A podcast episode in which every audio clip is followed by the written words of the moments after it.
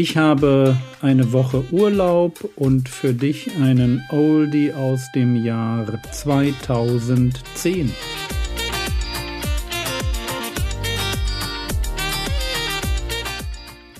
Theologie, die dich im Glauben wachsen lässt, nachfolge praktisch dein geistlicher Impuls für den Tag. Mein Name ist Jürgen Fischer und diese Woche geht es um Ausdauer im Christsein. Stimmt.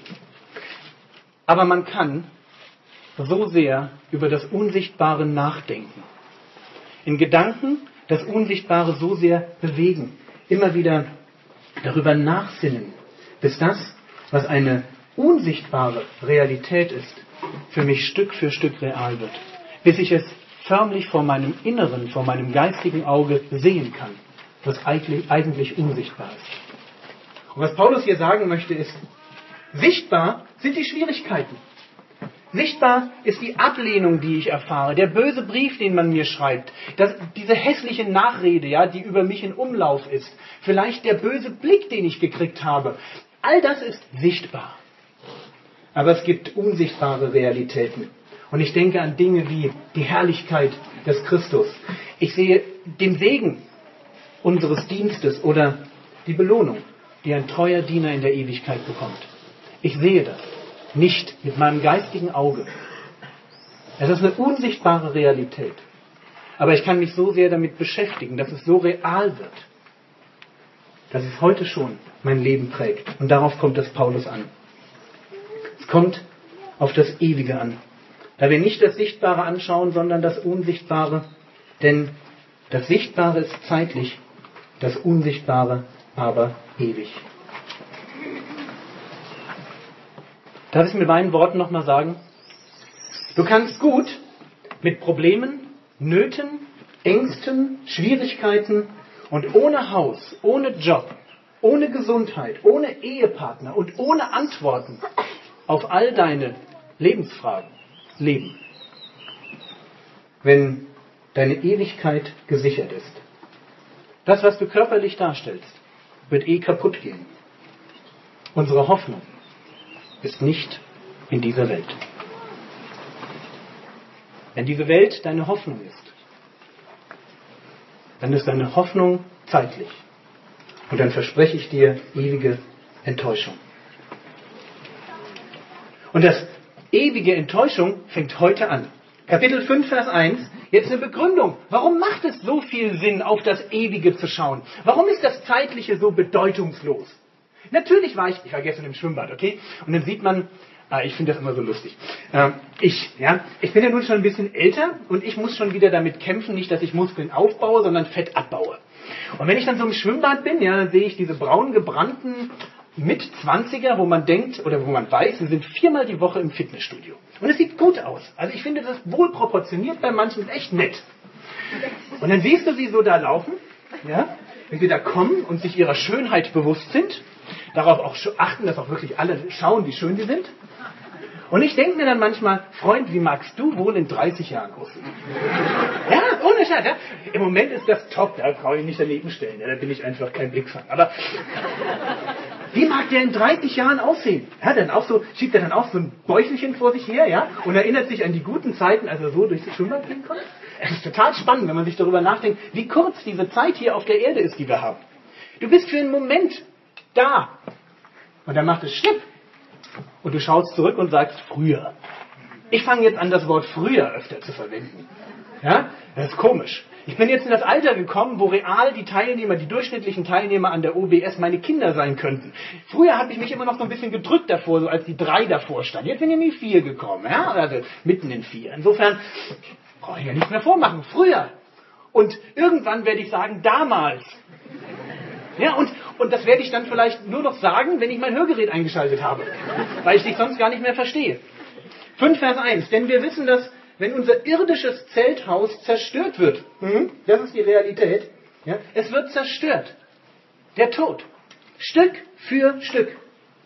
Nochmal, denn wir wissen, dass wenn unser irdisches Zelthaus zerstört wird, wir einen Bau von Gott haben. So, wir kriegen einen neuen Körper. Und Paulus sagt dazu, es ist ein Bau von Gott, ein nicht mit Händen gemachtes, Zeltbau, ja, also es ist nicht mit Händen gemacht. Über Hebräer 9, Vers 11 wissen wir, dass damit gemeint ist, es ist nicht von dieser Schöpfung.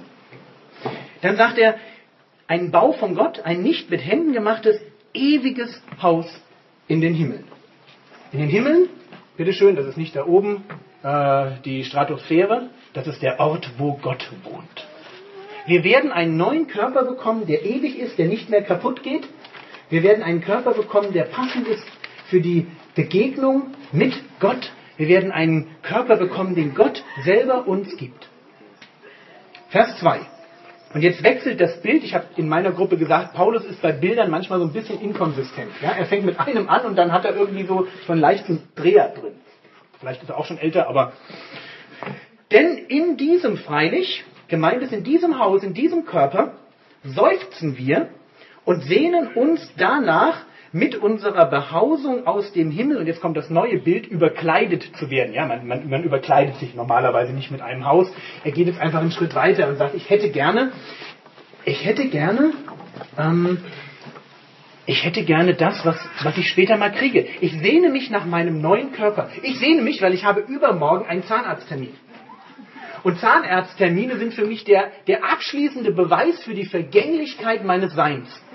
Ohne Scherz, weil ich da nie eigentlich hingehe und mit mehr rausgehe, als ich reingehe. Also er bohrt immer irgendwas weg, er nimmt mir immer irgendwas raus, ja. Also manchmal macht er mir eine Krone rein, aber die gehört ja nicht mir. Es wird immer weniger. Zahnärzte sind irgendwie greifbare Belege für die Endlichkeit des Menschseins. Ja, ohne Scherz. Also das geht mir so. Und er sagt, ich sehne mich nach einem Körper, wo ich nie wieder zum Zahnarzt muss. Und es geht mir ganz genauso. Vers 3. Insofern wir ja bekleidet nicht nackt erfunden werden. Das ist jetzt ein bisschen ein schwieriger Paulussatz. Er will nur sagen, das Ziel unserer Sehnsucht ist es nicht, nackt dazustehen, so eine freischwebende Seele zu sein, die irgendwie durch den Äther wabbert und Gott begegnet, sondern, wir haben uns das gut angeschaut, 1. Korinther 15, ein Mensch, das biblische Menschenbild erfasst den Menschen als Körper und Seele, Geist, das heißt als sichtbaren und unsichtbaren Teil und deswegen wünschen wir uns das auch.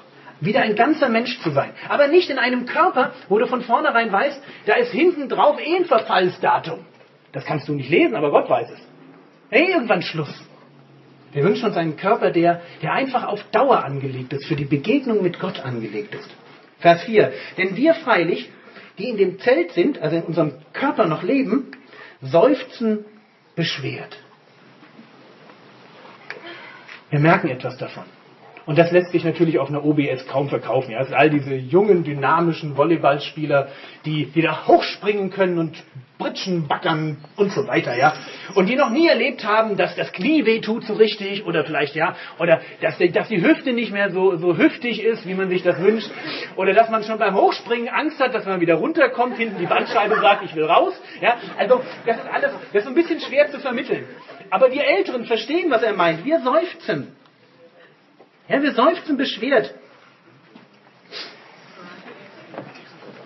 Wir spüren in uns eine Sehnsucht nach dem Eigentlichen. Wir wissen, dass wir Schritt für Schritt auf einen Punkt zugehen, den wir Tod nennen. Und Gott ist derjenige, der, und ich springe mal ans Ende, da heißt es, wir möchten überkleidet werden, damit das Sterbliche verschlungen werde vom Leben. Das war's für heute. Morgen geht es weiter. Den nächsten regulären Podcast gibt es am 21.06.2021. Der Herr segne dich, erfahre seine Gnade und lebe in seinem Frieden. Amen.